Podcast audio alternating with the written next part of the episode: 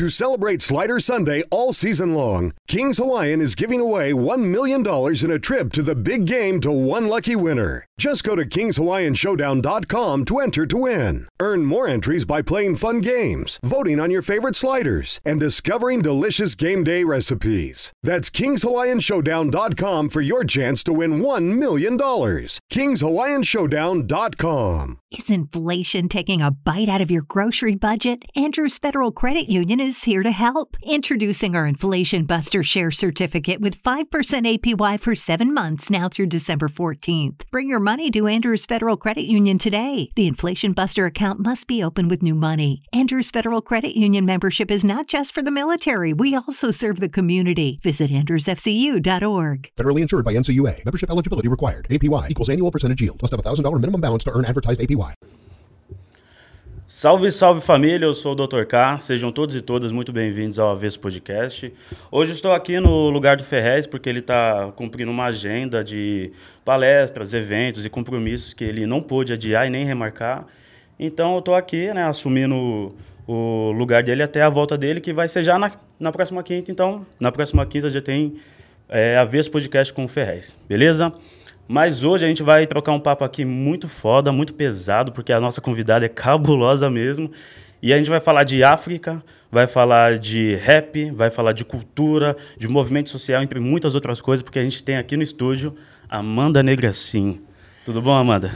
Tudo bem, cá. Eu sou Amanda Negracim, estou aqui hoje nesse festival, nesse avesso maravilhoso, morrendo de vergonha ao mesmo tempo, com a barriguinha, né? Que sempre tem aquela barriguinha, um friozinho na barriga.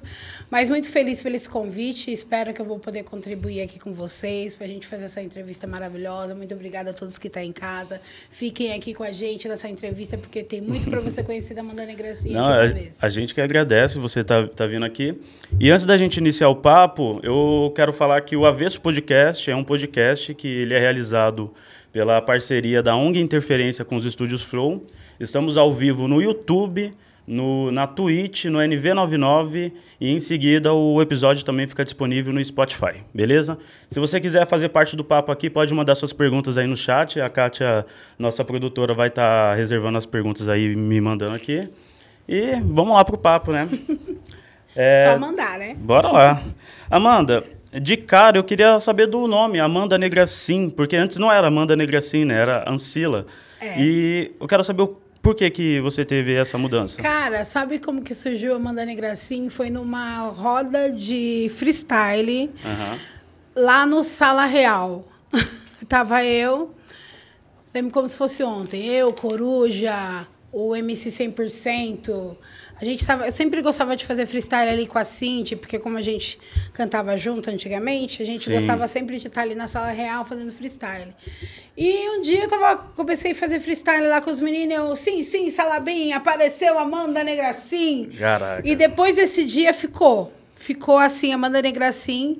Ancila é o significado de uma escrava, né? Sim. E daí eu falei assim, poxa, meu, Amanda Negracim é uma renovação uma renovação para mim, né?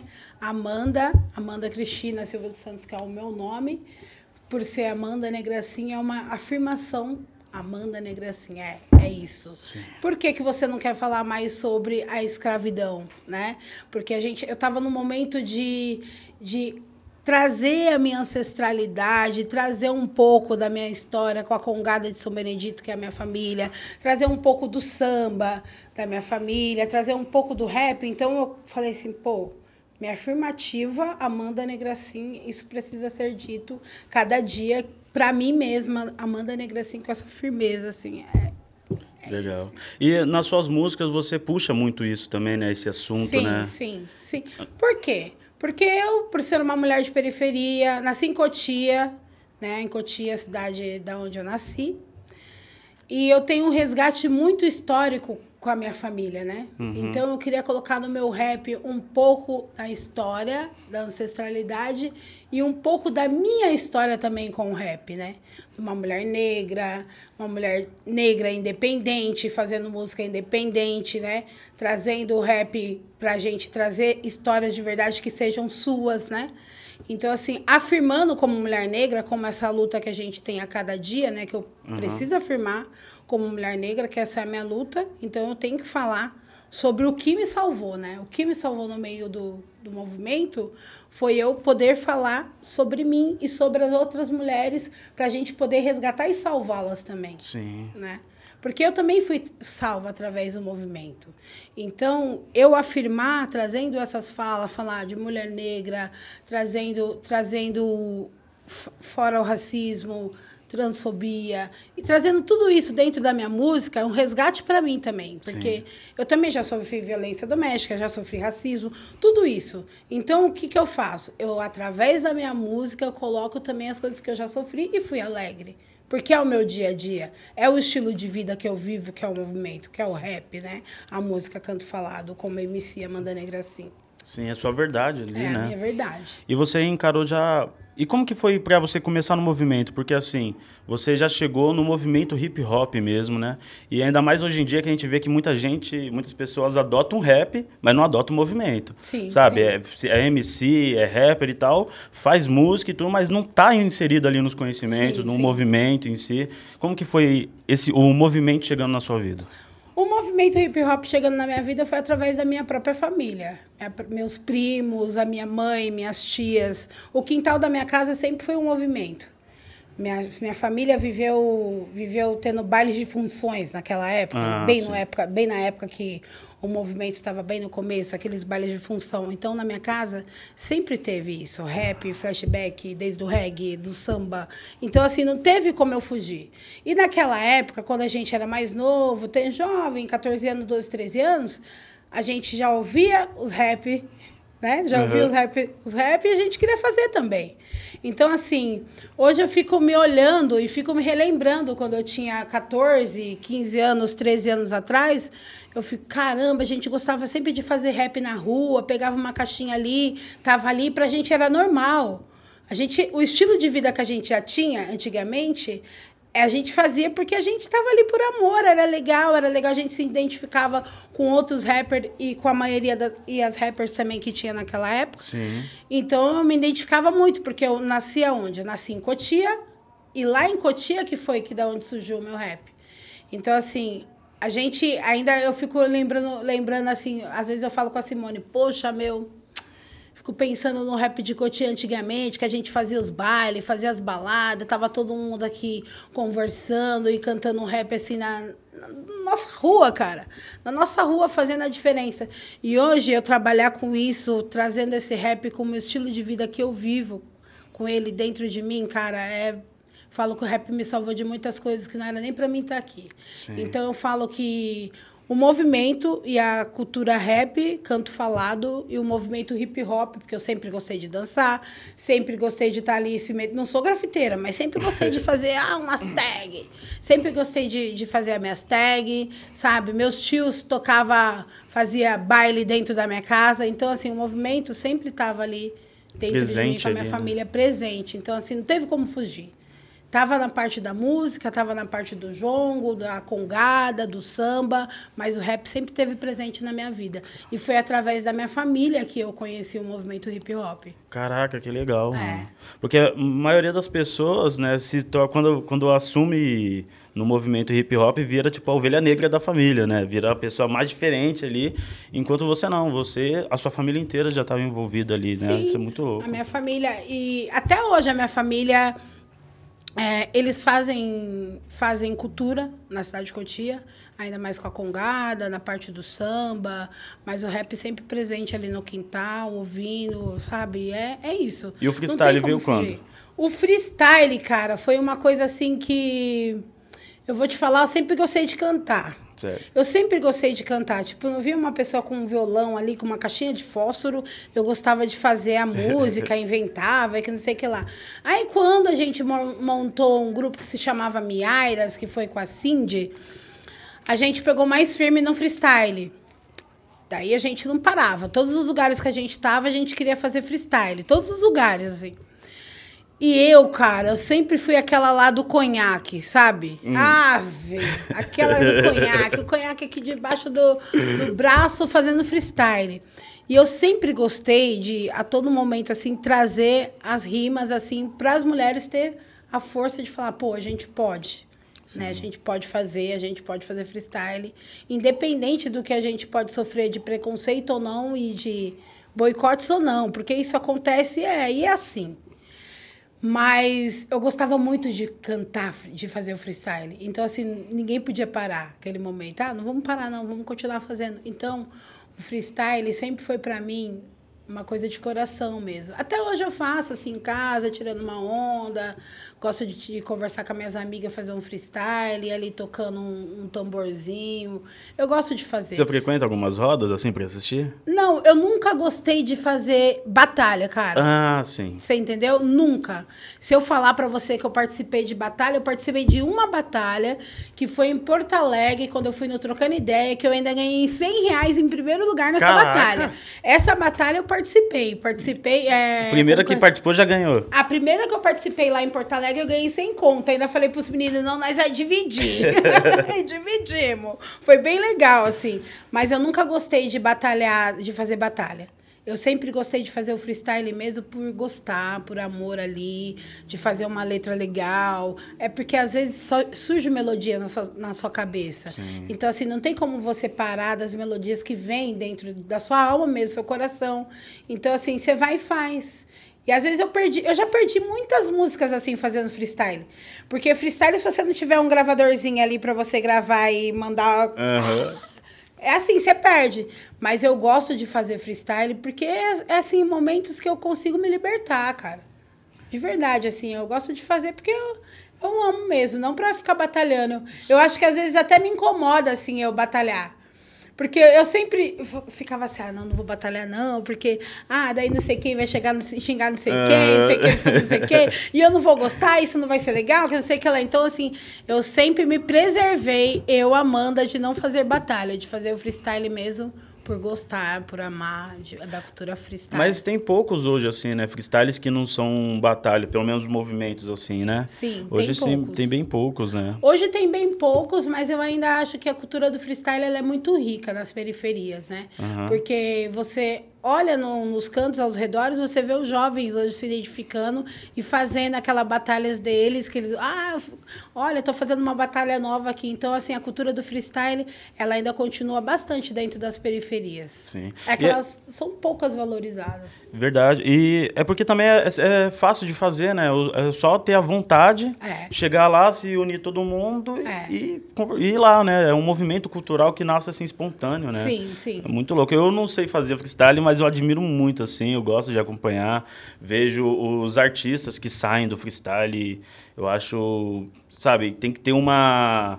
Um, tem, sabe, ter um pensamento muito rápido ali também para você É, meu, fazer e, tipo puxar. assim, no, anos, no anos 2000, eu até lembro que tinha a Academia Brasileira de Rima, né? Que os caras tinham essa Academia Brasileira Sim, de, sim. de Rimas, que eles faziam muito freestyle na academia.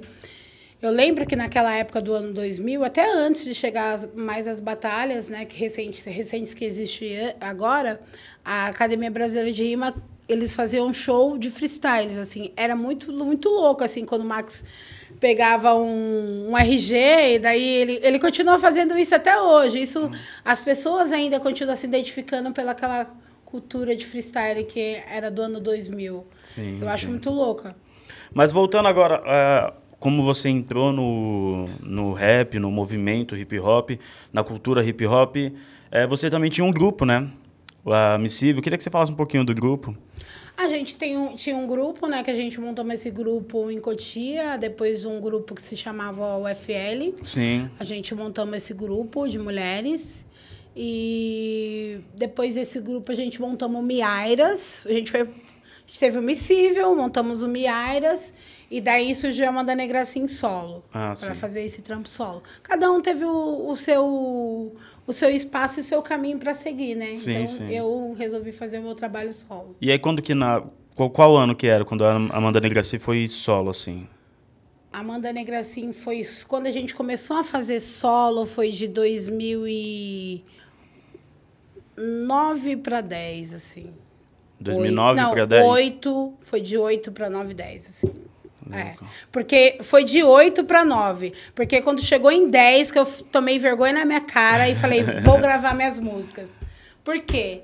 Porque no ano de 2000 e, do ano de, do ano de 2007 foi um ano muito dificultoso na minha vida, né? Como mulher, né? Eu sofri violência doméstica e eu tive um momento assim conturbado dentro da minha vida, né?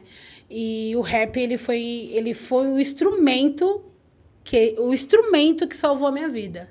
Que falou assim, não, isso aqui é você. E daí que eu falei assim, não, com mais eu tenho monte de músicas aqui minha que eu já fiz, que eu já gravei. E por que, eu não coloco o meu trampo na rua, Amanda Negracim, sendo que a gente, mesmo a gente tendo grupos, a gente tem sonhos, né? Então a gente precisa colocar os nossos sonhos na rua. E daí eu cheguei um dia, eu estava trabalhando num- numa ONG, e essa ONG ela tinha um estúdio. Aí eu cheguei um dia lá na ONG e falei assim, hoje eu vou gravar todas as minhas músicas. Aí meu amigo olhou para mim e eu falei, é, já ganhei um beat do meio quilo. Eu tinha ganhado um beat Um do meio beat. quilo, que foi o do Amor ao É. Rap. Eu falei, eu vou gravar tudo. Aí eu comecei a gravar todas as minhas músicas que eu já tinha, que eu já tinha escrito, compôs. E daí eu falei, não, vou compor e vou colocar essas aqui. aqui. Tudo em um beat? Tudo em um beat. Daí Nossa. depois, depois eu falei, não, ó, preciso desse, desse, preciso desse. Porque eu ensaiava num beat só, pra Certo. te falar a verdade. Eu sou muito viciada em beat da internet. Hum. Às vezes isso me preocupa. Type beat, É, aham. é, porque você pega um beat da internet lá e você começa a, a compor em cima do beat da internet. O Luiz, às, às vezes, até fala pra mim, meu, você dá um murro na mesa. porque eu dou um murro na mesa quando a rima tá na minha cabeça e vem, assim. Eu gosto muito de beat da internet. E daí, quando eu, eu fiz esse... Que a gente foi fazer esse CD, 2000, 2009 para 2010, assim foi uma época assim que eu consegui me libertar assim para falar para fazer o Amanda Negracinha acontecer. Por quê? Eu já poderia, eu fazia parte de um monte de núcleos, mas eu queria fazer parte do meu núcleo, do meu trabalho, uma coisa mais à minha cara, trazendo as minhas letras, trazendo as coisas que eu acredito, sabe? De, de todas as lutas que a gente. Porque, assim, às vezes a gente quer desistir. Eu não falo para você que eu nunca falei, ai, não vou desistir mas nunca consegui, porque o amor que eu sinto pelo hip hop é muito maior do que eu desistir. Então hoje eu tenho a cultura hip hop para salvar mulheres, para salvar vidas, porque eu fui salva por ela. Sim. Entende? Então, assim, por isso que eu resolvi fazer o Amanda Negra assim, ter o meu disco Amanda Negra assim, colocar meus trampos no Spotify, colocar meus trampos ali para as pessoas poderem conhecer, porque é difícil. É difícil para você que é independente, é difícil para você escrever um projeto, é difícil para você ter um projeto, é difícil para você ter um show, mas quando você corre atrás dos seus sonhos também, você consegue. Mesmo que demore, mas você consegue. E eu, amigo, com passo de formigas, com passo de formigas, eu tô lançando a Amanda Negra assim, cada dia mais com a minha cara, para as pessoas entenderem quem sou eu, Sim. sabe, da onde eu vim e por que que eu tô aqui. Porque não foi com só alegrias, mas eu fui E- com verdades. E Eu tô assim, indo. você falou uma coisa interessante de tipo de não conseguir parar, né? É, não tem como. É, eu também eu sinto uma coisa do tipo eu preciso escrever. Porque se Sim. eu não escrevo, aquilo fica dentro de mim e eu não consigo lidar muito bem com aquilo. Então, às vezes, eu não vou nem lançar a música, eu não vou nem gravar, não estou pretendendo em fazer nada com isso agora, mas eu preciso tirar isso e escrever. E as- parece que fica no papel, né? Quando a gente escreve também, né? É muito mais forte do que você, porque assim, o que que acontece? A gente que trabalha com cultura, a gente olha para a cultura, que a, a cultura ela salva muitas vidas. A cultura ela resgata muitas pessoas que estão realmente precisando ouvir algo. E a música ela ela ela, ela entra dentro da sua alma e ela vai saindo assim levemente, até de deixar você respirar bem. Então assim, quando você escreve uma música de alma que tá dentro assim de você, porque assim, às vezes eu, mesmo que eu que eu quero rimar, rimar brutamente, o meu sentimento estava ali. Sim. E eu preciso colocar esse papel em letras, esse papel em rimas, esse papel para fora, para que alguém ouve e fale: "Nossa, isso aqui falou comigo". Porque vários raps eu ouvindo fala comigo. Certo. Então eu quero que o meu rap também fale com alguém, sabe? Quero transmitir isso para as pessoas. Quer me- realmente ter um sentido, né? É, tem um sentido. E assim, o mais da hora, o mais da hora, o que eu sinto em mim, o que eu gosto de fazer hoje, sendo essa Amanda renovada que você. Você me conhece, você sabe. E eu sendo essa Amanda renovada, é eu poder trazer o meu rap para salvar outras mulheres dentro de comunidades, periferias, favelas dentro da cidade de São Paulo ou do mundo, que elas consigam ouvir aquela música e falar assim: nossa, você falou comigo nesse detalhe, sabe? Olha, eu também já sofri isso que você sofreu. Olha, isso daqui que legal, olha que alegria escutar essa música. Porque um dia eu também fui alegre escutando música de muitos e de muitas. Né? A gente precisa citar nomes, mas de muitos e de muitas. Então, assim, a gente precisa trazer o que a gente sente de verdade para as pessoas ouvirem, sabe? Sim. E louco, e nossa, dá pra perceber muito isso nas suas letras, porque é, a, a sensação que eu tenho é como se fosse um grito mesmo, assim, sabe, seu. Ainda mais nesse último som que você lançou, o Livre, é, sabe, é O lindo, Livre. assim, meu. Então, vou louco. contar sobre o livro. O livre é muito louco isso, né? Eu falo muito sobre a, eu falo sobre o Capão, falo sobre a favelinha City, Cotia, Tabuão, porque foram os lugares que sempre me abriram as portas, cara, independente de tudo, sempre assim, assim, ó. Suas portas estão abertas e aqui é a sua escola e você está aprendendo a resgatando a sua história através desses lugares. Eu quando eu fui morar na favelinha Sítio, na onde eu tô hoje, que é lá na cidade de Ademar, dentro da favela, eu fui morar dentro da favela, eu fui conhecer histórias dentro da favela, eu fui levar tapas na cara da vida dentro da favela para saber realmente o que que é viver nela, sabe? E eu falo com orgulho quando eu falo Cotia, Tabuão, Capão, Zuaniza, Favelinha City, tamo no corre, irmão, quem trinca não risca, porque assim, o que, que a gente aprende dentro da favela com muitas mulheres guerreiras que sofrem a cada dia, com muitos homens guerreiros também que sofrem a cada dia, e muitas mães guerreiras que levantam às 5 da manhã e pais também para trabalhar, para sustentar os seus filhos. E aprendo com as crianças também. Então, assim, o livre é realmente para mostrar que as favelas não têm só coisas ruins.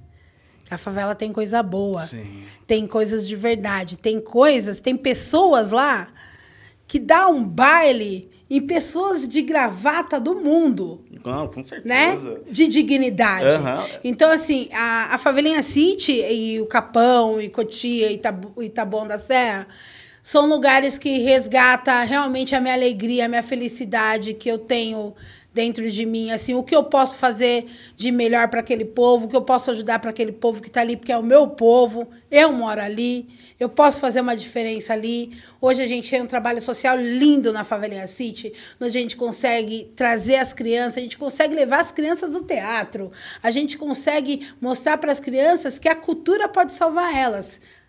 Antigamente, a gente- olhava para aquelas crianças, elas não estavam ali na cultura, elas estavam em outros espaços. E hoje a gente pode falar que a cultura salva sim. Então, assim, quando você está num lugar que você está vivendo aquilo, que você está morando ali, que você está, ó, tem feijão aí para me dar um pouquinho, irmã? Ai, Mandinho, hoje eu não tenho açúcar, faz um café para mim. Ai, chegou não sei quem para falar com você, ó, tem um café aqui. Então, assim, a família, saber que a família, minha família de Cotia, meu quilombo, e me ensinou eu ser sempre assim. Eu sou assim, aberta mesmo, eu gosto de alegria, de felicidade. As frustrações da vida a gente tem todos os dias, irmão. Mas quando a gente aprende que a nossa arte é muito maior do que as frustrações da vida, que ela pode salvar muito mais, a sua alegria vem que as pessoas ficam se perguntando o que, que aconteceu com você. Que brilho é esse? Entendeu? Sim, o brilho é a real, cara, é a real vivência que você tem. Então, assim, você tem que passar, você tem que viver nesses espaços para você realmente poder falar deles. E hoje, hoje eu vivo muito neles. Eu tô perto deles, eu tô dentro deles. Então eu posso falar com convicção da onde eu passei, da onde eu tô, da onde eu vou viver, para que que eu tô ali, sabe? É as diferenças do mundo. É a diferença do hip hop que eu vivo. O hip hop que eu vivo é um hip hop de base. É um hip hop que eu ainda acredito que pode salvar muitas pessoas. E já aproveitando, você falou assim, tão, sabe, apaixonada pelo lugar que você, É, você vive, cara, assim, que verdade, é, de é verdade. real, pô. Eu falo de verdade mesmo, porque assim, é, a- quando eu fui morar na Favelinha City, foi num momento de resgate da minha vida, cara. Foi um, foi um tempo antes de ir pra África. E tipo assim, foi eu falar assim, ó, você vai recomeçar aqui. E eu recomecei, irmão. E falo pra você, isso aqui é um recomeço. Deixa eu dar uma Isso aqui foi escrito dentro, foi escrito dentro do meu quarto, em cima da minha cama. Cada letra, cada detalhe foi na Favelinha City. Afro Queen Soul. Depois a gente foi pra África e a gente reconstrói muitas coisas a mais, assim.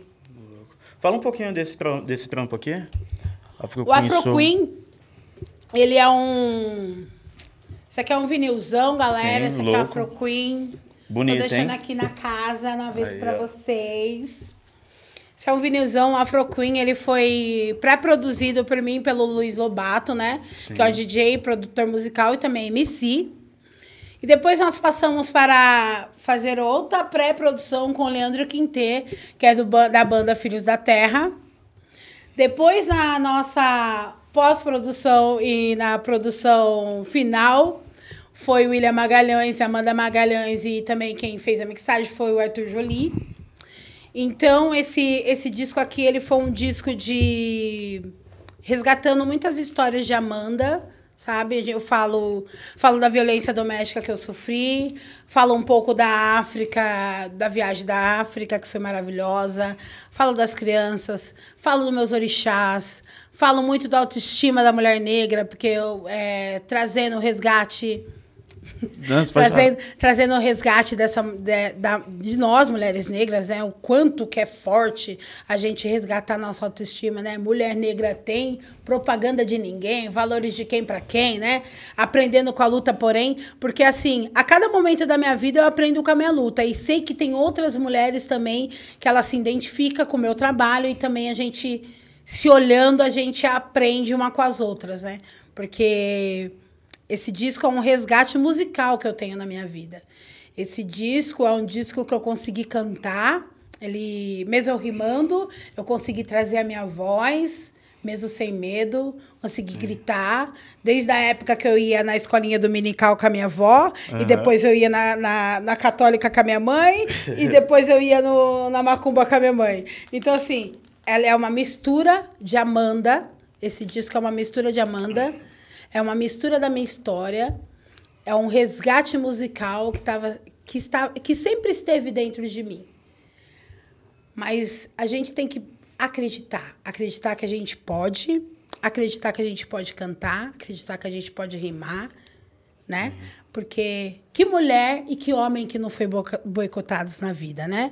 Aqui também tem, eu falo sobre os boicotes que eu tive, né? Que a gente, através dos boicotes que a gente tem na nossa vida, na nossa carreira, que a gente escolhe, né? A gente vai ter uma carreira, ah, vamos prestar mais atenção nisso. Me deu mais força de ser eu. Me deu mais força de acreditar no que o movimento que eu acredito que é um movimento de base. Então, esse foi o primeiro Afro Queen, o segundo já tem, só que aí basta ter dinheiro, né, pra gente poder lançar um bom Aham. trabalho. Esse vinil ele foi patrocinado pelo Proac, mas também pelo meu bolso, porque não só o edital sozinho ele não não cobre um vinil desse daqui, ainda mais na pandemia.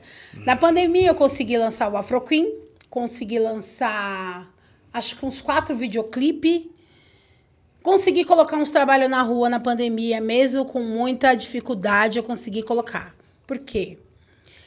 Porque a importância de um, de um trabalho, de uma mulher ou de um homem, um MC, você tem que investir na sua carreira. Ainda mais se você é independente. Então, hoje, se eu ganho dinheiro com rap, irmão, é porque eu tô aprendendo a investir no meu trabalho. É, eu não preciso dessa grana para guardar no meu, no meu bolso. Eu preciso dessa grana para me lançar mais um vinil, mais 20 videoclipe e fazer mais 30 CD. Louco. Então, assim, para tudo na nossa carreira a gente tem que se programar. Então, assim, hoje a Amanda Negracim, aquela Amanda Negracim de 90, de 2000, de 2017 não é mais aquela Amanda Negracin. É a mesma Amanda. Sim. Mas é uma Amanda que hoje pensa diferente. Pensa que a gente tem que trazer trabalhos para a rua. A gente precisa colocar os nossos trabalhos para a rua.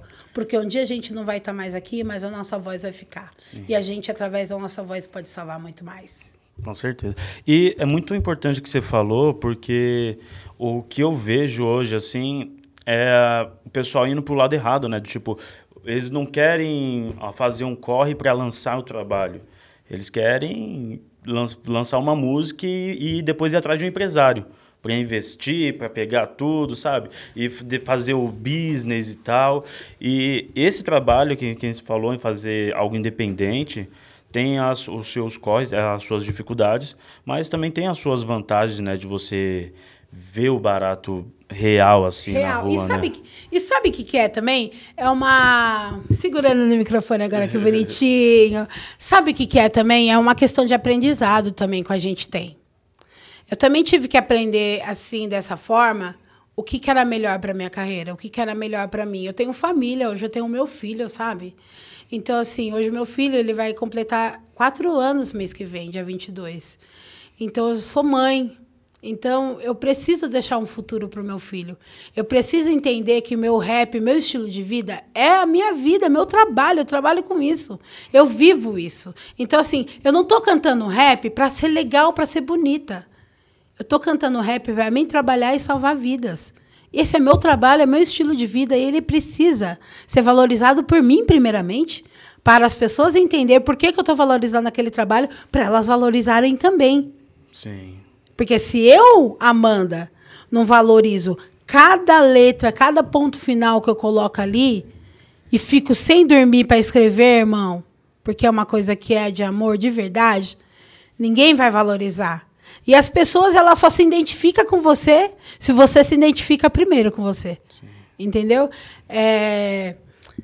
Esse trabalho é um trabalho rico, pô. Eu, eu, às vezes eu fico falando assim, caramba, a gente fez um raga rap samba, porque a gente ouve esse eu ouvi, disco. eu ouvi ele- bastante, eu não sei se eu ouvi em tudo, eu tava até lendo aqui para ver se eu escutei tudo, mas eu ouvi muita coisa e realmente tem. Dá pra ver que não é só rap, sabe? É. Tem muito mais musicalidade aqui. Sim, é uma. é, é, tipo assim. É as minhas rimas, o meu rap, com a minha musicalidade, com tudo que eu aprendi, com tudo que, por onde eu passei, para os lugares que eu senti. Então eu coloquei tudo nesse disco. E o outro que vai vir, vai vir também. E se, e se Deus e os orixás permitir, tá vindo o meu de samba. Entendeu? Porque eu, eu tô fazendo um de samba também. Então, assim, eu tô fazendo porque eu gosto, cara, e eu gosto demais de cantar, entendeu? Às vezes, eu, tipo assim, eu não quero. Eu não quero falar assim, ai, não, ai, puta, não vou conseguir uma grana, desculpa. Ah, pessoal, não vou conseguir uma grana para fazer isso. Ah, mas se eu, eu ir gravando, eu gravando em casa, porque a gente grava em casa, entendeu? A gente grava em casa. Eu gravando em casa, decorando a música, ah, ajunto a grana, dou lá pro produtor e vou lá produzir. É dessa forma. Mas eu não posso deixar de fazer. Eu não posso deixar de acreditar. E esse disco, ele, ele abriu a minha mente e abriu a mente das pessoas que conhecem a Amanda Negra assim. Porque eu sempre gostei de cantar. E quem me conhece de verdade, quem sabe como eu sou, que ficava ali nas rodas do tambor, ali cantando, quem sabe quem eu sou, sabe o porquê eu fiz esse disco. Agora, as pessoas que estão me conhecendo agora, elas vão aprender a também a saber por que, que eu fiz esse disco. Então, assim, aqui são musicalidades que estavam dentro do meu coração que eu não tive a oportunidade de colocar na rua. Sim. E hoje ele está na rua. E está firme e forte na rua. E se depender de mim e da, da minha equipe, que eu não faço nada sozinha, né? Hoje a gente... Eu posso falar que eu tenho uma equipe, né? Eu tenho meus amigos que a gente tem uma equipe. A gente pode falar que a gente tem uma equipe para a gente se ajudar, sabe? Eu posso falar que através do meu trabalho eu estou gerando emprego para outras pessoas. Então eu já fico feliz por isso, cara. Eu já fico feliz que a minha música conseguiu gerar emprego para outras pessoas, para outras mães e pais que, que residem dentro das favelas e periferias. E trabalhando com cultura. E né? trabalhando com cultura, entendeu? Sim, louco. E foi esse trabalho aqui também que você fez o, o um tipo um documentário, né, que você soltou no, no YouTube. E é muito louco porque você vai acompanhando assim, você vai vendo as fases. É, qual, de quem teve, quem teve essa ideia e como que foi assim? Olha, essa ideia, vou falar, essa ideia foi de um cara, sabe? Que esse cara, meu, esse cara é muito especial na minha vida. Que é o DJ Luiz Lobato. Inclusive, ele tá aqui com a gente no estúdio ali. Ó. É, tá aqui no estúdio. Tá aqui no estúdio com a gente. O Lobato, ele teve essa ideia porque a gente fez essa viagem pra África e tudo, tudo que a gente fazia na África, a gente filmava com o celular. Tudo, assim, tudo. Tudo, tudo, tudo. Eu fiquei impressionada quando eu pisei no chão de, de Luanda, cara. Eu começava a gritar: Mãe, eu tô aqui em Luanda! Olha que maravilha, que não sei o quê. E a gente gravava tudo. E quando saiu o Afro Queen, a gente queria fazer. Cada videoclipe do Afro Queen, a gente queria ter a continuação. E ainda iremos fazer. Só que a gente quer gravar no Maranhão, porque esse disco também tem um pouco de história do Maranhão. Porque quando a gente viajou para a África, a gente viajou para o Maranhão antes. Uhum. Então, foi tudo um resgate familiar. A nossa família maranhense, do nosso povo africano, do meu povo da Congada. Então, foi tudo um resgate familiar dentro desse disco. E a gente quer gravar o videoclipe dele, assim, detalhe.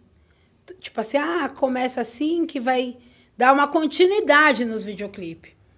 Aí ele falou assim, para o lançamento do... que a gente precisa colocar nas plataformas digitais, para o lançamento do, do disco e para o CD e para a plataforma, a gente vai usar as imagens de shows que você tem e as imagens que você tem na África, que são imagens que conversam com o disco, porque essas, aquelas imagens são as imagens de criação realmente do disco. Foi e no daí, tempo que ele estava sendo. Exatamente, composto, exatamente. Porque quando você olha as imagens, você fala: caramba, parece que ele tá conversando com o Sim, disco, mas né? parece que tem uma, sabe, tipo um período é, ali que tem uma continuidade. Tem cada... uma continuidade. Daí, daí, daí ele falou assim: é isso que a gente vai soltar. Meu produtor, Luiz Lobato. Falou, vai soltar. E eu acreditei nele, e aí tá o nosso documentário, porque ainda é uma parte do documentário que a gente tem um documentário, né? Dia que a gente vai trazer da África que a gente fez esse documentário e é e esse e esse clipe que tem essas imagens é uma parte do documentário. Um documentário então, que vai sair. É um documentário nosso que vai sair que a gente gravou na África. Então isso aí é só um gostinho para vocês terem ali no Afro Queen. É só um pedacinho dele só. E como que foi na, na África lá? Eu queria que você contasse um pouco essa experiência de ir até lá e, e também do, do clipe que você gravou lá, né? Cara, eu vou te falar que estar lá, naquela partinha do continente africano, para mim foi um resgate histórico.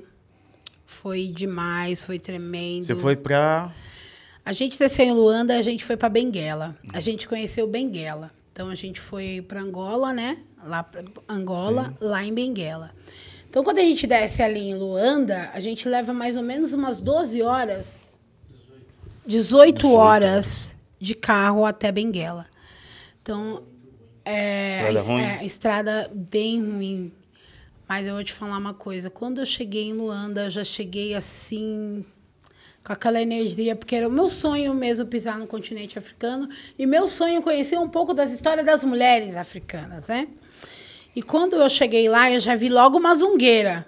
Portanto que a gente tem uma, uma produtora que se chama Zungueira, porque são aquelas mulheres que estão com baldes mais pesados que você vê na sua vida. Você mostra no clipe também, mostro né? segurando aqueles baldes pesados.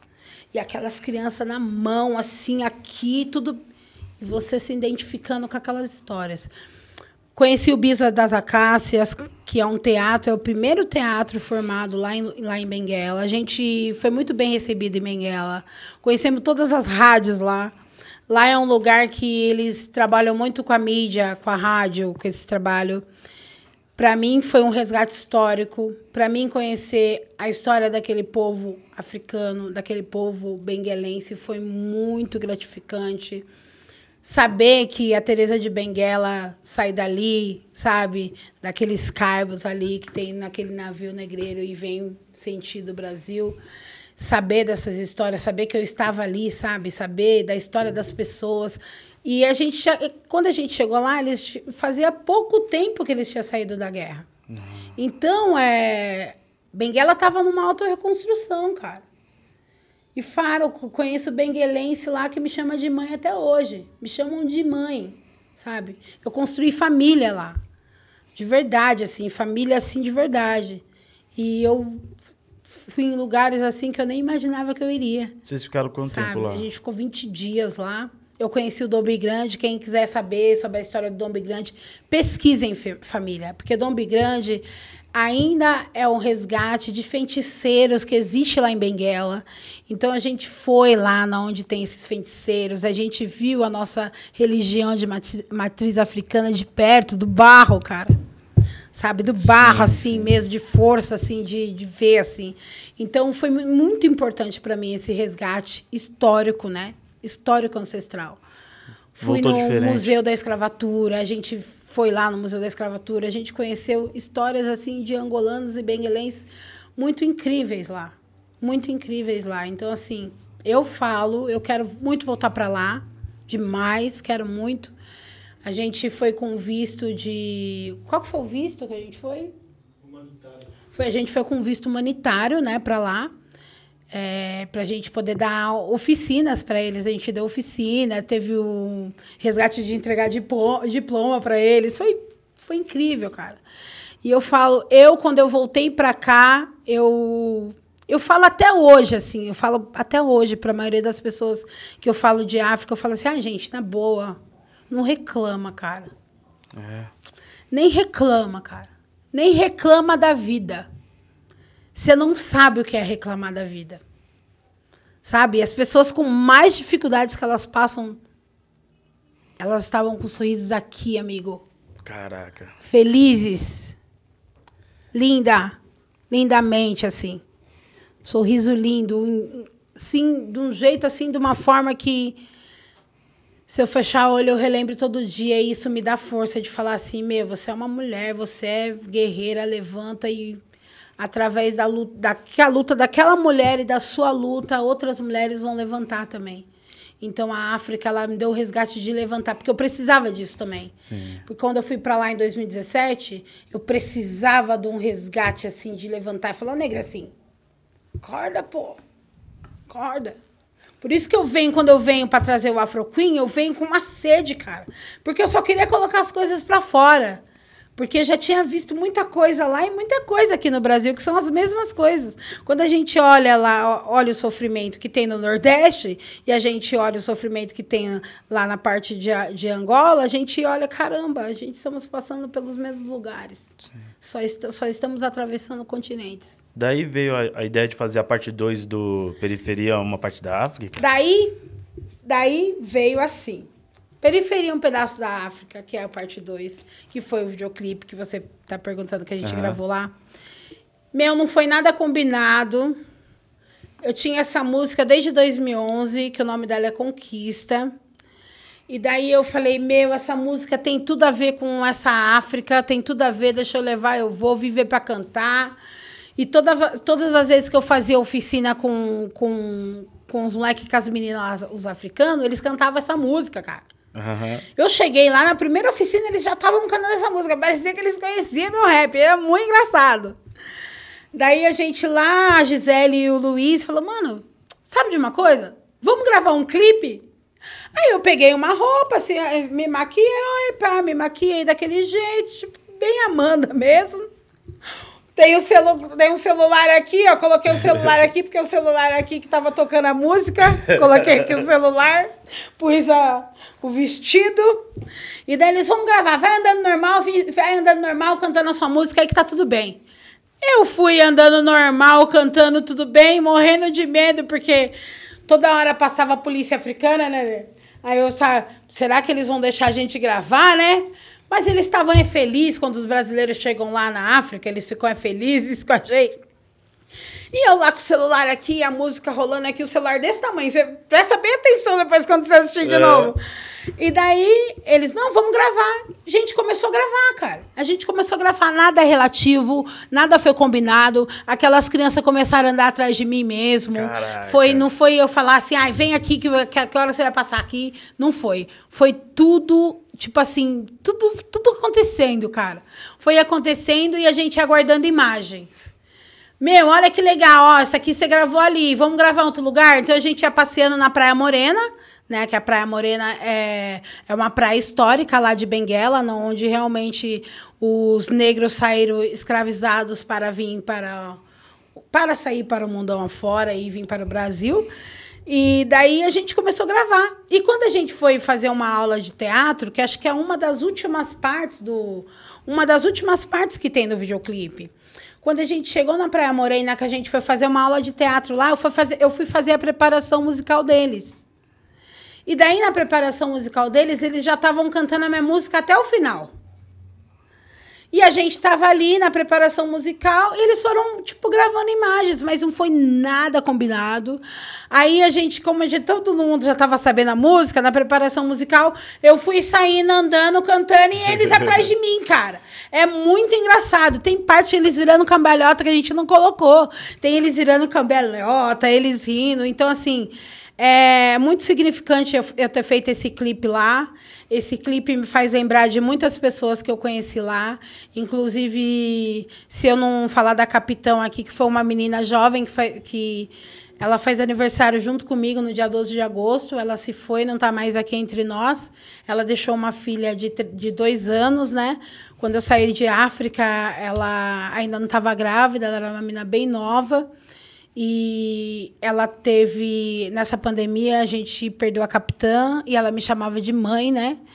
Então, assim, quando eu vejo a imagem dela naquele clipe, com aquele sorrisão largo, sabe? Com aquela alegria que a gente estava naquele dia, eu já fico muito feliz de ter feito parte dessa história daquele povo africano, sabe? Faço até hoje, porque a gente se conversa pelo WhatsApp, é, gente. É muita dificuldade lá a internet para eles, não tem internet. Eles compram um cartão de internet, aquela internet é em cinco minutos já acaba, sabe? Então, assim, saber que eles estão nesse videoclipe, saber que tudo que a gente fez ali não foi nada combinado, foi tudo de foi tudo de amor mesmo. Foi tudo uma história construída junto, assim, sabe, acontecendo junto ali, a gente se formando junto. Então, assim, eu fico mega feliz de poder trazer isso para o Brasil, sabe? Como que é a felicidade de ter um povo africano, sabe? Igualzinho quando você vê no centro eles cantando. Eles ali cantando, trazendo a musicalidade. Então, assim, eu senti a minha ancestralidade, do meu quilombo que eu sentia na minha família, eu senti lá em África. Então, assim, eu fico, eu tenho que ficar feliz, cara, não posso ficar triste. E quando eu cheguei aqui no Brasil, eu falei assim, poxa, mano, por isso que eu não posso parar de cantar, cara. Por isso que eu não posso desistir da minha arte. Porque a minha arte, ela, a minha arte ela é muito além da minha arte. Ela passa a minha ancestralidade, cara. Então, assim, eu não posso parar de fazer uma coisa que eu tenho e que eu acredito. Não, não Entendeu? Eu não posso. E foi isso, meu. Periferia, um pedaço da África se tornou a segunda edição, porque, porra, mano, a gente estava numa periferia, num lugar africano, e aquela música minha, que é a Conquista, ela estava chamando muito forte eles. Eles cantavam com, eles cantavam muito forte ali aquela música, o refrão, a música, eles já estavam aprendidos. Não, mano. Parte 2. Não tem como não ser periferia, um pedaço da África, parte 2. E daí a gente lançou como periferia, pedaço da África, parte 2. Ficou show. Ficou show. Ficou show. Você, você falou que você manteve contato com o pessoal lá, né? E você foi antes da pandemia, em seguida veio a pandemia, no ano seguinte, né? É, foi em 2017. Ah, foi em 2017. É, 2017. Ah, a pandemia dois, veio em 2020. É, a pandemia veio em 2019, no finalzinho, assim, No finalzinho, né? né? É, no finalzinho. Então, em 2017... É, a gente foi viajar, a gente ficou lá esses 20 dias. Eu ainda tenho contato com todo mundo. Inclusive, a gente quer trazer muitos MCs para cá, que eles cantam. Muitas minas também que cantam lá, que tem esses trabalhos, que estão na internet, que estão trazendo esses resgates do hip hop lá. Lá o movimento hip hop é muito forte, lá em Benguela, muito forte. Tem muita gente que canta rap lá, eles se inspiram muito na gente aqui no Brasil. Então, assim, é um movimento forte lá. Então, eu queria muito poder trazer eles aqui, mas é muito caro, meu. É muito caro de poder trazer eles para cá, entendeu? Então, assim, a gente tem, até tentamos, é, antes, da, antes da pandemia, fazer um trampo para a gente poder terminar de fazer esse trampo em Moçambique. Mas a pandemia veio, daí os sonhos, você sabe, né? Os sonhos depois da pandemia, a gente tem que agora se olhar, olhar um para o né? outro e reconstruir tudo de novo, né? Mas, cara, eu vou te falar. Lá tem muita gente que canta rap, que faz o movimento crescer lá. De verdade. E eu estava em casa. Sim. Estava em casa. Eu vi, eu vi numa entrevista você falando também sobre o, o caso de, de machismo lá, né? Você falou Sim, que existe sim. um machismo muito forte lá. Muito, cara. A gente fez uma oficina, né? Uma oficina com, com umas meninas, né? Que como a gente fazia as oficinas de, omi- de MC lá e também tinha emissão de, produ é, de produção musical. E a gente, conversando com elas, elas falavam como era o machismo lá, né? E como, ela, como as pessoas, como os homens se portavam com elas, né? E daí teve uma. O nome dela é Amanda, né? O nome dela é Amanda. E daí ela falava assim que, pô, meu, eu já fui estuprada por familiares. Nossa. Sabe? Na escola eu sou, na escola eu já fui obrigada a ficar com, com tal pessoa, porque se eu não ficasse eu ia apanhar. Então assim, olha quanto que uma mulher sofre assim com o machismo, como é, isso é um machismo que ainda não acabou, cara, e não vai acabar. Não, não. Né? Nunca. Então, assim, Tá, ela tava. Lutas como a sua, né? É, cara. Caminham pro. Pra, sabe, tentar uma solução ali, mas a gente sabe que se não tiver. Meu, não- ó. Farmácia lá é muito difícil, os remédios lá são muito caros. A gente levou uma caixa de camisinha aqui, camisinha lá, uma, cami uma mala de camisinha, camisinha lá, uma camisinha 50 reais. Uma camisinha. Entendeu? Então, assim, imagina quantas meninas, quantas mulheres não são estrupadas lá que Engravida. entendeu? Engravidam e não tem nem possibilidade de ser cuidadas. Sabe? Sim. Morre no parto, morre com doença, porque não tem. Porque não tem, não tem médico. Então, assim, é, quando eu olho para mim, brasileira aqui, ancestral, hoje no Brasil, quando eu olho para o SUS, eu olho para tudo isso que está acontecendo aqui com a gente, né? Nessa política louca que a gente está tendo, né? Quando eu olho para a África, cara, eu falo, caramba, meu. Que foda, né, mano? Lá não tem remédio. Aqui tem remédio, mas às vezes não chega pra gente, Sim. né? Aqui a gente tem o SUS, mas às vezes a gente não tem o direito de ter uma vacina. Porque o cara não quer dar vacina. Isso. E quando também chegar lá, não tem um médico. É, e lá não tem. A maioria das escolas lá que tem são escolas de convênio, convento, porque eram os filhos do senhorzinho que estudava naquelas escolas de convento. E hoje aquelas escolas de convento viraram orfanato. Caraca. Foda, Pô. foda, foda. Você pensa em voltar pra lá? Cara, eu- se eu pudesse voltar, eu voltaria agora, cara. De verdade. De Imagina. verdade. E eu votaria. é, hoje eu já votaria com é, pensamentos diferentes, assim. De poder fazer mais. De poder. Eu fiquei 20, de poder curtir esses 20 dias muito mais, assim, de poder. É porque a gente não, poder, não, não podia fazer muita coisa que a gente queria fazer lá, porque a gente, como a gente teve esse visto, que eu te falei, a gente também estava sendo cuidada pelo governo angolano, né? Onde a gente ia, a gente tinha uma pessoa do governo que trabalhava na província de Benguela, que nos encaminhava para os locais que a gente tinha que fazer as oficinas. Então a gente não poderia ser aquele brasileiro rebelde também, né? Não. Então, né, a gente deu umas rebeldias, a gente foi na casa do Léo, foi gravando uma música, Sim. a gente fez uma música com os africanos, a gente queria gravar muito videoclipe, mas não deu tempo, mas a gente tem a música, né? De volta para casa.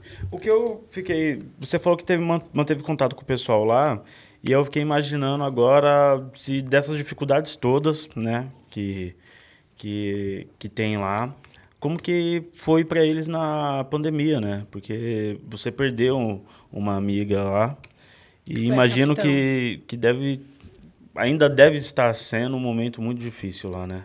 É, o, eu falo bastante com o Mastronil, com o D-Man, né? Com o Black Mamba também, que chama de mãe, Luiz de pai. É, eles falam que a dificuldade lá ainda tá a mesma ou tá pior porque por causa da pandemia, né? Muitas pessoas morreram lá, muitas, muitas mesmo, de verdade.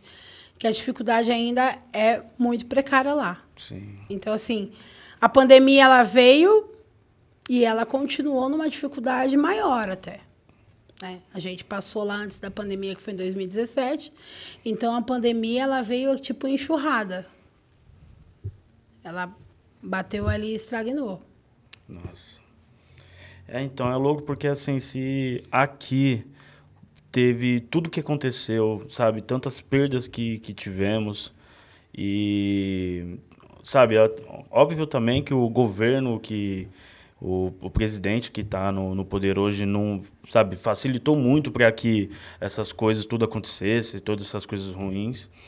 Mas eu imagino também num país assim como, sabe, não deve ter sido e como ainda está sendo, porque a gente ainda a gente está podendo sair já, a gente já está podendo se encontrar e, sabe, tá tentando reconstruir as coisas. Eu creio que lá deve estar na mesma situação, né? Mas lá, lá no continente africano, em Benguela, assim, na Luanda, é, acho que o partido que tem lá ainda é o mesmo partido há quantos anos? Mais de 50 anos. Mais de 50 anos. Então, assim, mais de 50 anos É o mesmo partido, é o mesmo governo. partido. Então, assim, é, muitas coisas é, eles não podem falar, muitas coisas. Entendeu? Então, assim, é. um- bagulho é louco. Uma censura ali. É, bagulho é louco. Então, assim, falando do, do nosso também, né? A gente também, a gente vive num, num momento genocida, né, mano? A cada momento eles querem exterminar nós. Né? Então, assim, se a gente não se olhar, não olhar para o outro e não se ajudar, a gente tá se acabando, cara. Só tá exterminando a gente dentro das periferias e dos lugares que a gente anda. Eu- a sensação que eu tenho é que é uma guerra que já começou e a gente não se ligou ainda. É, ela já sabe? começou. É, ela já, começou, faz tempo. é, a gente está perdendo, estamos apanhando sem revidar e, e a gente não se ligou ainda, né? A gente tem que começar a olhar um pro outro e entender o parceiro de luta que, que, Sim. que é ali e por tá. isso que por isso que eu falo, pai. Por isso que eu acho que a cultura é uma forma da gente, quando a gente se entrega na cultura, ela é uma forma que ela, a gente consegue resgatar e salvar. Uhum. Entendeu? Porque é muito difícil a cultura nos salvar. E recrutar também, né? Porque É. quem, quem faz parte da cultura sempre tá ali buscando uma outra pessoa sempre, sempre, pra estar sempre, salvando, sempre. pra estar E sempre tentando fazer alguma coisa diferente, né? Para que, que a pessoa enxergue a cultura que é uma, uma forma de salvação para a vida dela, né? Uhum. Pô, olha, nossa, que legal, isso eu posso fazer uma diferença aqui, né? Posso fazer, eu posso fazer um social aqui, ó, não sei cantar, não sei ser MC, não sei isso, mas olha, posso trabalhar nessa parte da cultura aqui também. Então é importante que as pessoas também saibam que elas podem ser produtores cultural, que elas podem trabalhar com a economia criativa, pode ser empreendedores dentro da cultura isso, né? Isso pode salvar eles também, né? E por isso que a gente consegue a todo momento trazer a cultura de uma forma que as pessoas consigam ver ela de uma forma de um empreendedorismo, de uma forma que ela consegue se resgatar ali dentro e fazer uma forma diferente. Sim. Você, já que a gente está falando de cultura, eu queria falar um pouco da sua passagem no teatro, com do Capão para o Mundo. Fala um pouco desse Ai, projeto. Amigo, não fala disso que eu tenho tanta saudade. Cara, eu. com o Wilson, Meu, o JR, Vou né? falar uma coisa: Wilson, JR, Vitinho, o Negreta, Renata, Pitbull, o Will. Nossa peça era incrível, é incrível. Eu tava conversando com isso com os meninos ontem sobre isso. Eu falei, meu, a gente tinha que fazer a, a peça do Capão pro Mundo. A peça do Capão pro Mundo, para mim, foi um momento também de resgate no teatro, né? Porque eu sempre gostei de teatro. Eu já tive a oportunidade de ter feito Antônia, né? Eu fiz no terceiro episódio, assim, foi bem pouquinho. Mas a minha família... Minha mãe também fazia teatro, ela fez novela, né? Fez a novela Sangue do Meu Sangue. E eu sempre gostei do teatro. Só que quando o Wilson me convidou, com a Biana e o Big, o próprio Big me Aham. convidou, né? Porque a história era pra falar do Big, né? A história do Big. história do Big. E pra mim foi um resgate, cara. E, e foi muito gratificante. E pra mim, por ser uma das mulheres que estavam ali representando o Capão, porque a gente estava representando o Capão, né? E nem tudo era relativo, e a gente que escrevia as nossas próprias falas, né? Com a nossa diretora Biana e o Bíblia. E foi um resgate pra gente poder poder falar ali no, no Capão pro Mundo. E quando a gente foi se apresentar no, na Fábrica de Cultura São Luís, no primeiro dia, meu, a gente falou assim, a gente, tava no camarim, né? Meu, primeiro dia. Vai dar certo. A gente ficava assim, vai dar certo. Já deu certo. Então, assim, a gente tava mesmo querendo trazer a história do Capão, a história, a história do Capão que a gente estava vivendo naquele momento, né? Que a gente vive até hoje para o público ver e conhecer um pouquinho desses rappers, né? Como é a história desses rappers, como eles podem, através do teatro, trazer a música para você e a diversão, sabe? Você, você via ali o JR conversando com o Wilson, você mais ria do que você chorava, que era mais engraçado.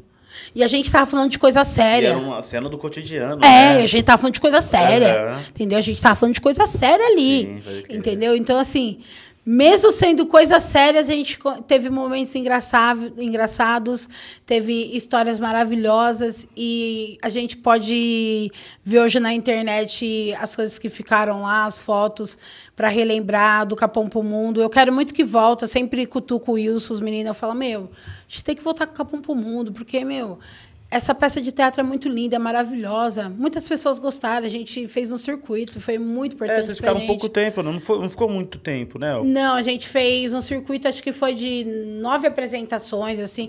A gente Uhum. passamos até pelo Teatro Parlapatões, a gente passamos pela Fábrica de Cultura, Galeria Olido. Então a gente fez um, um circuito, assim, bem bonitinho, bem Da da hora, aham. sabe? E foi muito importante pra gente. Eu falo pra você que o teatro, ele fez até eu mesma, Amanda Negracin, nas minhas. Ali nas performances de palco a melhorar, né? Porque o teatro ele te ajuda, né? Você- Na performance, ele te ajuda a você tirar muitas coisas de dentro de você que te, te traz ali numa performance de palco, né? E o teatro ele foi muito bom pra mim nessa parte também. E eu sinto muita falta dessa peça. Foi uma peça incrível. Eu quero muito que volte. Mas é isso, né, amigo? É sempre tem que ter verba. Porque, assim, a gente tem que montar cenário, tem que ter a roupa, tem que ter isso. Então, assim, tá todo mundo trabalhando, cara. Então, assim, eu não vou conseguir tirar um dançarino ou um cantor da onde eles estão fazendo o trabalho deles todos os dias pra gente poder voltar com a peça, né? Então, a gente tem que ter a verba pra gente poder manter a peça. Mas eu sonho ainda voltar com essa peça. Eu falo pros meninos, falo, ah, é tão legal, é tão importante. Porque é real, importantíssimo. Pô, eu não, não tive a oportunidade de, de assistir, né? Mas eu lembro que quando lançou, eu tava com muita vontade de ir, só que eu tava trabalhando muito, não consegui. Mas, pô, eu, eu lembro que todo mundo elogiava muito, assim, era, era louco. E, e era a mesma coisa, né? Falei, pô, você assistiu, mano, é muito louco. Falei, pá, mano, eu preciso ver, mano, eu preciso ver. Meu, tinha até parte de nós tocando samba, cara. Era tipo capão pro mundo mesmo. E, e tem livro também, né? Agora? Tá escrevendo um Ah, tem, livro? Tem, tem. Ah, então, eu tô escrevendo um livro, deixa eu contar, vou nem vou beber água. tô escrevendo um um livro. Um. Ah, eu quero um café. vou tomar um café. Ah, vocês querem um café? Então, tô escrevendo um livro da hora. Um livro infantil. Sabe como que é o nome desse livro? Deixa eu te contar. Deca, a menina pretinha da corda mágica. Por que Deca, a menina pretinha da corda mágica? Deca, ela é uma menina pretinha da corda mágica, onde ela mostra para os seus amigos que a tecnologia não é tão importante como os brinquedos manuais. Por quê? Ultimamente, as crianças de hoje em dia, a gente sabe, os nossos filhos, Uhum. não querem mais brincar de amarelinha, não querem mais brincar de bola de gude, não quer brincar mais de nada disso. O que, que eles querem fazer? Só querem ficar no celular. Ou no tablet, porque na escola agora dá até tablet para as crianças, né? Daí então. Então eu conto a história da Deca, né? Que ela ganhou uma corda do pai dela. Essa menina pretinha, Deca. Ela ganhou uma corda da- do pai dela. E ali ela se arrumando para ir para a escola. Na onde ela ia, ela levava essa corda. Um dia, ela passeando, indo para a escola, né? Ela encontrou um menino triste. E esse menino estava no banco, assim, da, da, da praça, triste. E daí ela falou: Não, por que, que você tá triste? Daí ele falou: Ai, porque eu não tenho internet na minha casa para jogar Free Fire. Por que, que eu tive essa ideia, essa ideia de, da Deca e desse menino? Porque lá na favelinha City tem três meninas, que é a Alicia, a Maria e a Cecília. Elas viviam ali na viela brincando com a corda. De verdade.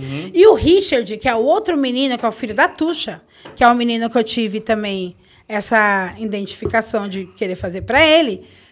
A mãe dele falava para ele que ele não ia jogar Free Fire, porque Free Fire tem que pagar, né? Aham. E o Richard tinha oito anos de idade, querendo jogar Free Fire. Então, nessa história do Richard querendo jogar Free Fire e as meninas ali brincando de corda na viela da biblioteca, que é onde a gente mora. Aí eu falei, ai meu, sonhei com esse livro, amigo. Cara. Sonhei, acordei com a história na minha cabeça. Daí era assim, era, era Ceci, a Lixa e a Maria, que era a Maria, a Cecília e a Alicia. Eu, para não expor muitas crianças da favelinha City, eu falei, não, vou mudar o nome dessas crianças. Entendeu? Para não expor as minhas criancinhas, vou mudar o nome. Daí eu coloquei... Mas aí você falou agora, Fran. Não, falei pra você, falei aqui no podcast. Agora já contei, tá? Aí eu falei, pra não, pra não colocar no livro, né? Pra não ficar expor, porque eu tinha colocado, de vez de eu colocar Alicia, Aham. eu coloquei a lixa. De vez de eu colocar Cecília, eu coloquei Ceci. De vez de eu colocar Maria, eu coloquei Maria. Aham. Você entende? Aham.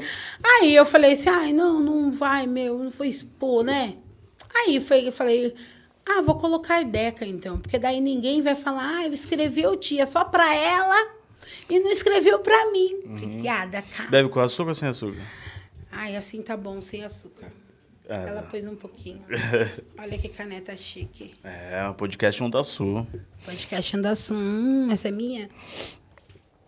Ah, e aí? Essa é minha? Essa é minha caneca? Essa é do podcast que é do, do Davi, Davi. lá da Onda Sul. É podcast também Arrasou pesado no lá. café, Kátia. Vamos lá. Então, daí eu estou escrevendo esse livro, já escrevi, aliás, já escrevi. Eu só tá terminando a dia- diagramação, que é o Torugo que vai fazer ele, que tá fazendo já a diagramação. Sim. E, meu, até finalzinho de outubro ele já tá na mão, quero lançar ele. E eu já tive a experiência de ir numa escola e, e colocar ele no telão e a gente ter a contação de história junto com ele. legal. Eu li com as crianças de de 12 a 15 anos, assim, o livro, e foi muito da hora. As criançadas curtiram, os jovens curtiram. Falo, meu, foi incrível a leitura desse livro. Então, assim, eu já tive essa experiência com as crianças de poder ler esse livro, de trazer, de levar esse livro para a escola. Agora ele vai ser físico, não vai ser mais agora em digital, mas vai ser físico, o livro na minha mão. Tem 35 páginas de desenho e 35 páginas de escritas. Então, assim, é um livro muito legal, chocante. No final, ela fala a importância que ela. Que a importância que ela quer contar as histórias de outras pessoas, que ela quer contar a história desse menino também, que é do menino que tá triste, ela quer contar a história dele. Ela dá a corda para ele, ele vai embora muito feliz. Ele entende que aquela corda também pode deixar ele feliz, que ele não precisa só de internet. Então, assim, é, para mostrar para as crianças de hoje que não é só a internet que pode deixar a gente feliz, né?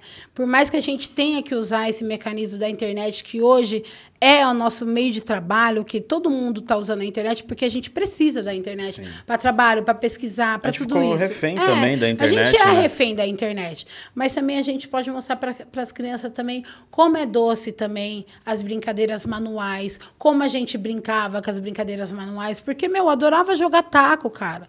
Eu adorava jogar vôlei na rua. Eu adorava jogar bolinha de gude com meu irmão. E eu também gostava de pular corda. E eu quero que o meu filho, mesmo que ele não esteja na minha época, que ele aprenda a fazer isso também. Que seja muito gostoso para ele fazer também, como foi para mim. Então, assim, eu pretendo, quando eu chego nas oficinas, eu, eu pretendo, eu falo muito para as crianças, gente, vocês são crianças ainda, vocês têm que ser criança, né? Porque a maioria das crianças de hoje em dia, elas não são mais crianças. Como a gente não foi também, a gente tem que cuidar do irmão, né? Às vezes a mãe está trabalhando, ai, tem que dar uma comida por irmão, né? Você, você é mais velho, você tem que cuidar do seu irmão ali, então você não passa uma infância. Então, assim, esse livro ele é um resgate resgate da infância para trazer para essas crianças como é importante também esses brinquedos manuais. Pô, que louco. Como vai se chamar mesmo? Deca, não é a lixa, é Deca, a menina pretinha da corda mágica. Deca, menina. E tem um outro livro também, né? Que vocês estavam me falando. Tem o um livro também que saiu agora, que é um livro do coletivo Zungueira Produções, que hum. saiu pelo projeto Trançado Periférico. É o Fomenta Periferia de 2019, onde a gente ganhamos um projeto do Fomenta Periferia. A gente lançou um livro de tranças, onde a gente resgata a história de várias mulheres que falam sobre a trança, resgatando a história delas, e também de várias professoras e mulheres doutoradas, como a Luane Bento, que eu fico muito feliz ela fazer parte disso, que é lá do Rio de Janeiro. Ela traz o doutorado dela também para dentro desse livro, trazendo um pouco da história da matemática das tranças. Caraca. Então, assim, esse livro é muito importante para nós mulheres negras, eu acho que é um dos primeiros livros da cidade de São Paulo, onde a gente consegue resgatar, resgatar a história dessas mulheres e trazer um pouco da história delas com a trança né? Como que começou a trançar, qual que é a paixão dela pela trança, e também tem muito poema de outras mulheres. Então, assim, é um livro coletivo de várias mulheres, na onde eu fui produtora executiva desse livro, tenho meus textos também. Tem uma apostila também que eu falo como que você cuida das tranças, como que você resgata esse cuidado de lavar a trança, de trazer esse cuidado real que você tem com o seu cabelo. Então, assim, esse livro também ele é mega importante a gente falar sobre ele, porque é um resgate também histórico, né? Uhum. Porque quantos livros falando sobre a trança nós temos, né? É, aqui é, é, é difícil Paulo. de achar. É difícil de achar. Então, o Trançado Periférico, Mulher Negra e Economia Criativa, tem esse livro que a gente já lançou, tá? Uhum. Estou devendo, é porque eu saí tão correndo, eu não trouxe ele, mas eu vou deixar aqui na casa para vocês um livro para vocês terem e também um para cada, né? Opa. E também pode trazer também para vocês sortearem não, no podcast, né? Que às vezes é bem legal, né? Não, mas que legal. o povo tem que ser presenteado, né, galera?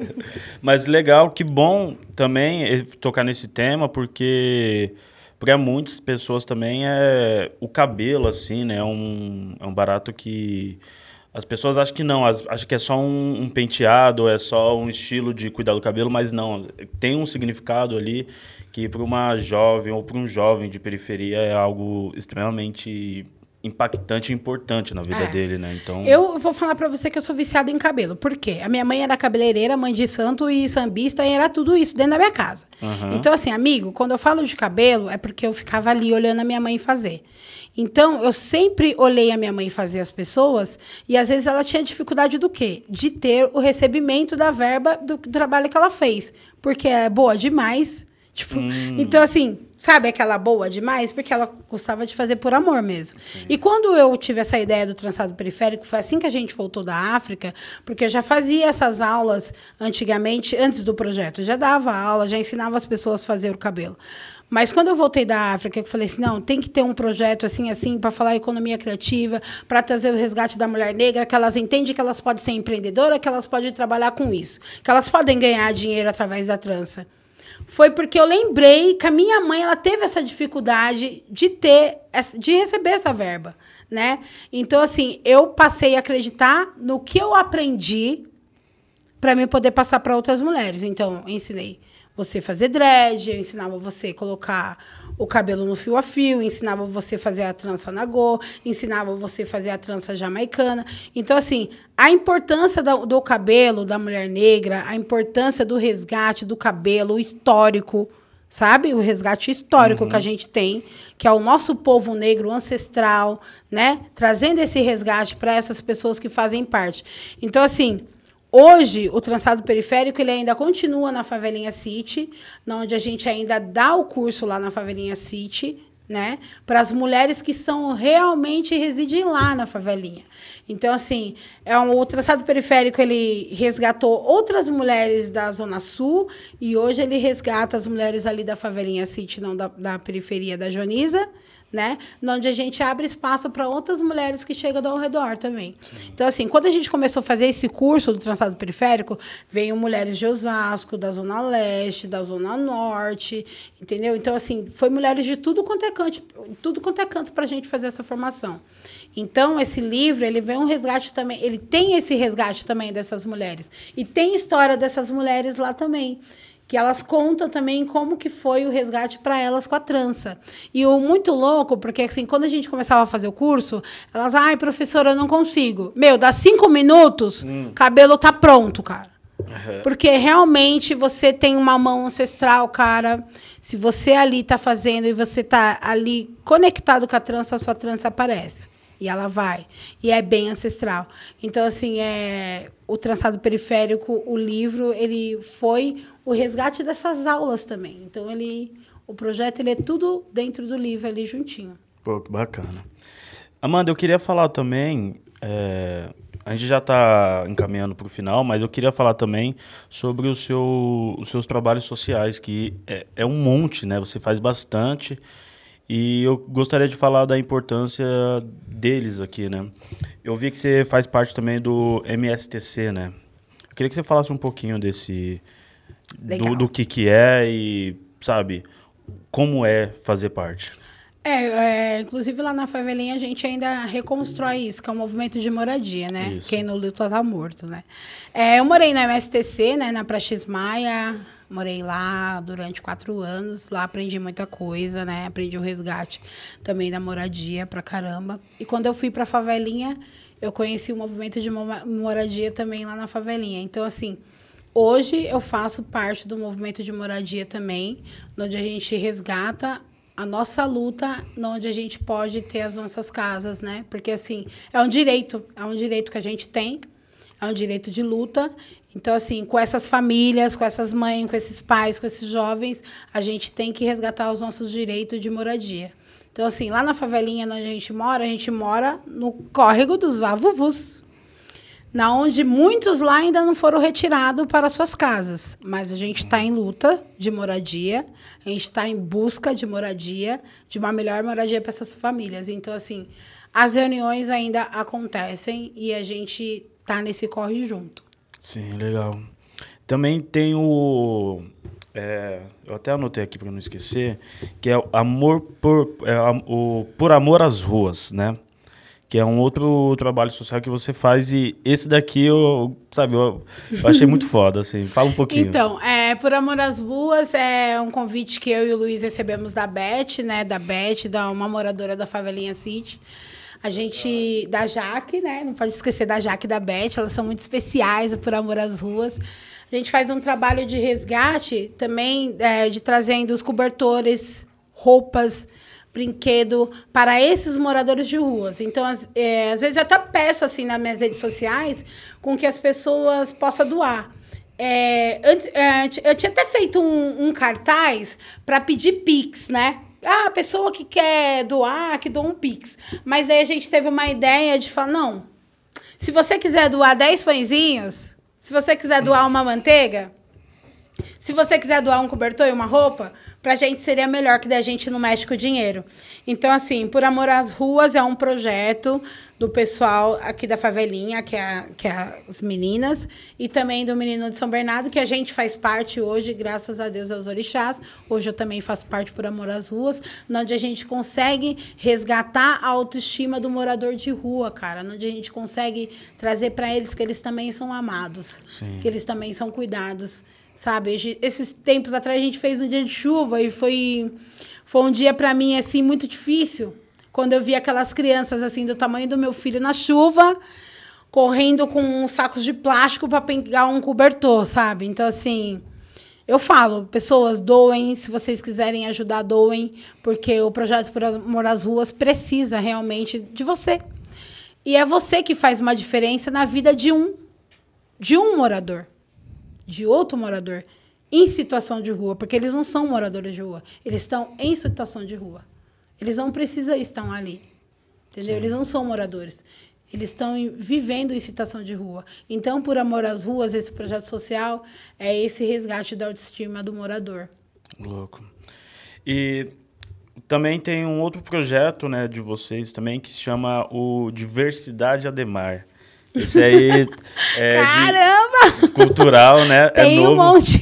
É muito, eu vi lá, pô, eu fiquei impressionado de tantos projetos que você está envolvida e, Meu, e é tem muito mais louco. ainda, amiga. Jojo. E fala um pouco sobre o Diversidade então, Ademar. Diversi- o Diversidade Ademar é um projeto, é, a gente fez é, domingo. Domingo? Sábado. Sábado a gente fez a primeira edição do Diversidade Ademar, porque a gente está trazendo um pouco da diversidade cultural da cidade de Ademar. Onde a gente traz ali várias culturas em diferentes tribos, né? Que a gente vem resgatando também, trazendo LGBTQIA, trazendo o povo preto, a mulher preta, o homem trans, a gente trazendo a diversidade Ademar de culturas diversificadas ali dentro da periferia da cidade de Ademar. Onde esses coletivos possam ser valorizados. Por quê? Porque hoje, a maioria dos coletivos da periferia, eles não, conseguem ser, eles não conseguem ser contratados e nem conseguem ser valorizados. Então a gente, coletivamente, se juntamos e falamos: Diversidade Ademar é um coletivo que precisa ser valorizado da cidade de Ademar, onde a gente consiga mostrar os trabalhos em diversidade do cultural aqui da cidade de Ademar, que são esses coletivos culturais. Porque tem muito coletivo. Então, assim, às vezes fica só parado em um. Então a gente traz todos os coletivos que a gente resgata a história deles, a história e cultura deles que a gente possa trazer para esse festival. Pô, bacana. É, a gente tem uma figurinha também, né? Do Tem uma que fizeram, figurinha. fizeram você. A gente vai colocar aí, ó. Negra Sim. Quem faz essa figurinha pra gente é o é o Grau Arts Eu e tô ficou muito louco, né? Aí, ó. Pô, obrigado, Grau. E pra resgatar essa figurinha é só ir lá no Instagram do Grau Arts, Grau Underline Arts. Beleza? Uma capa de CD, Ficou louco, né? capa de disco. É. Ô, muito obrigado pela figurinha. Espero que esse digital chegue no meu e-mail de alguma chegar. forma de coração. Vou fazer um quadro, pode ter certeza. Johnny, já fica esperto nesse quadro, meu parceiro, porque olha essa figurinha. Bom, Amanda, eu queria, é, além de agradecer por você ter vindo, querer saber, e aí, qual, qual, o que vai vir agora? O que vem de novo agora? Então, é, eu já tenho. Eu já tenho três Além do ou livro, qua- né? Tem é, o livro Três ou sair. quatro discos, acho que no Spotify. É, eu tô lançando agora ainda o livre, é, a música livre, ela ainda Sim. não tá no Spotify. Por quê? Porque eu tô lançando ainda um disco livre. Uhum. Então, tem mais umas músicas novas aí da Amanda Negracin que tá saindo aí nas redes para vocês. Então, assim, o disco livre tá chegando aí para vocês e logo mais também um disco de samba para vocês sambar, repar, certo? Maracachá, certo? E congadear e sambar junto com a Amanda Negracin. Então, se prepare que o ano de 2022 vai acabar só lá em 2024, porque a gente tem muito ainda para vocês. Pô, legal. É, pô, Amanda, muito obrigado por ter vindo. É, fiquei muito feliz em te conhecer. É, gostaria de te parabenizar por todos os trabalhos que, que você faz, todo esse movimento que você faz. Realmente, é, isso inspira a gente no sentido de fazer um trabalho independente e fazer as coisas acontecerem, né? Não ficarem esperando, não ficar dependendo de nada, mas ir para a luta e fazer acontecer. Então, pô, muito obrigado mesmo por ter vindo aqui, por ter contribuído com a gente. Eu fico muito feliz de fazer parte desse podcast. Eu falei para vocês desde a hora que eu cheguei que era o meu primeiro, né? Eu fiquei embaçando muito, sabe, assim, para para ter um aceite de qualquer podcast, porque eu estava me preparando psicologicamente, né? Porque a gente se prepara psicologicamente na nossa vida a cada momento. Mas é tão gostoso que você nem vê realmente o que, que se passa pela sua cabeça. Eu amei ter esse bate-papo com você. Eu agradeço muito a Kátia Ferrez, agradeço o Zeca, agradeço o meu man ali, ó, cameraman, parceiro, a você, mestre. Muita luz, gratidão mesmo, muita axé para vocês que esse podcast tenha muito, muito, muito, muito mais, certo? Muito, muito mais podcast. Eu fico muito feliz de poder contribuir, né? Poder trazer um pouco da minha história, né? Um pouco, um pouco de Amanda, né? Um pouco do meu eu, né? De 2022, Amanda, né? Um, não um pouco de Ancila, um pouco de Amanda Negracin, Sim. né? De trazer essa força dessa mulher, né? Porque eu também, a todo momento, eu aprendo com outras mulheres, né? É, e não, não estou aqui sozinha, não ando sozinha. Agradeço a minha equipe que sempre está ali parceria, meus parceiros me ajudando de alguma forma para mim não desistir, né? E eu não vou desistir, porque eu acredito muito no rap de base, eu acredito que a gente pode fazer a diferença muito mais a cada dia. Então, assim, cada pedacinho do meu trabalho é real. Cada pedacinho do que eu faço é porque eu faço de verdade com amor. E saiba, pessoa, que você faz parte disso que tá aí, tá? Pô, porque legal. a gente não desiste, porque a gente tem pessoas que acreditam na gente. Obrigada, amigo. Muita axé, muita Então, luz. muito obrigado. Tamo Pessoal, juntão. obrigado por ter acompanhado. É, como eu falei, a gente está no YouTube, na NV99, na Twitch. E finalizando o programa aqui, a gente também está disponível no Spotify, beleza? Eu tenho um recado aqui do Ferrez, que ele pediu para avisar a todo mundo que a favela do Morro do Piolho, ela continua na, na campanha, né? Para quem não sabe, a favela pegou fogo, muitas pessoas ficaram desabrigadas e com a contribuição e o fortalecimento de geral eh, conseguimos algumas cestas e agora a gente está buscando eh, maneiras de comprar um material para reconstruir as casas para sabe devolver para as pessoas a vida delas né para elas voltarem para ativa voltarem para a luta a luta do cotidiano a luta do dia a dia que já não é fácil então para isso, é, quem quiser fortalecer e quem puder fortalecer, o Pix está na descrição aí, beleza? E é isso. Espero que. Tá aqui embaixo o Pix? Tá, tá embaixo aí Tá na aqui embaixo o. Pix, hein? Então, Nessa descrição. O, o fortalecimento de vocês é, é realmente muito importante, sabe? Então, pô, quem puder e quem quiser, fortalece aí que vai ajudar muito. E muito obrigado a todo mundo. Estamos aqui. Amanda Negracim, muito obrigado. Obrigada, Avesso. E semana que vem estamos de volta e o Ferrez volta aqui pro local. Fechou? Saúde. É nóis.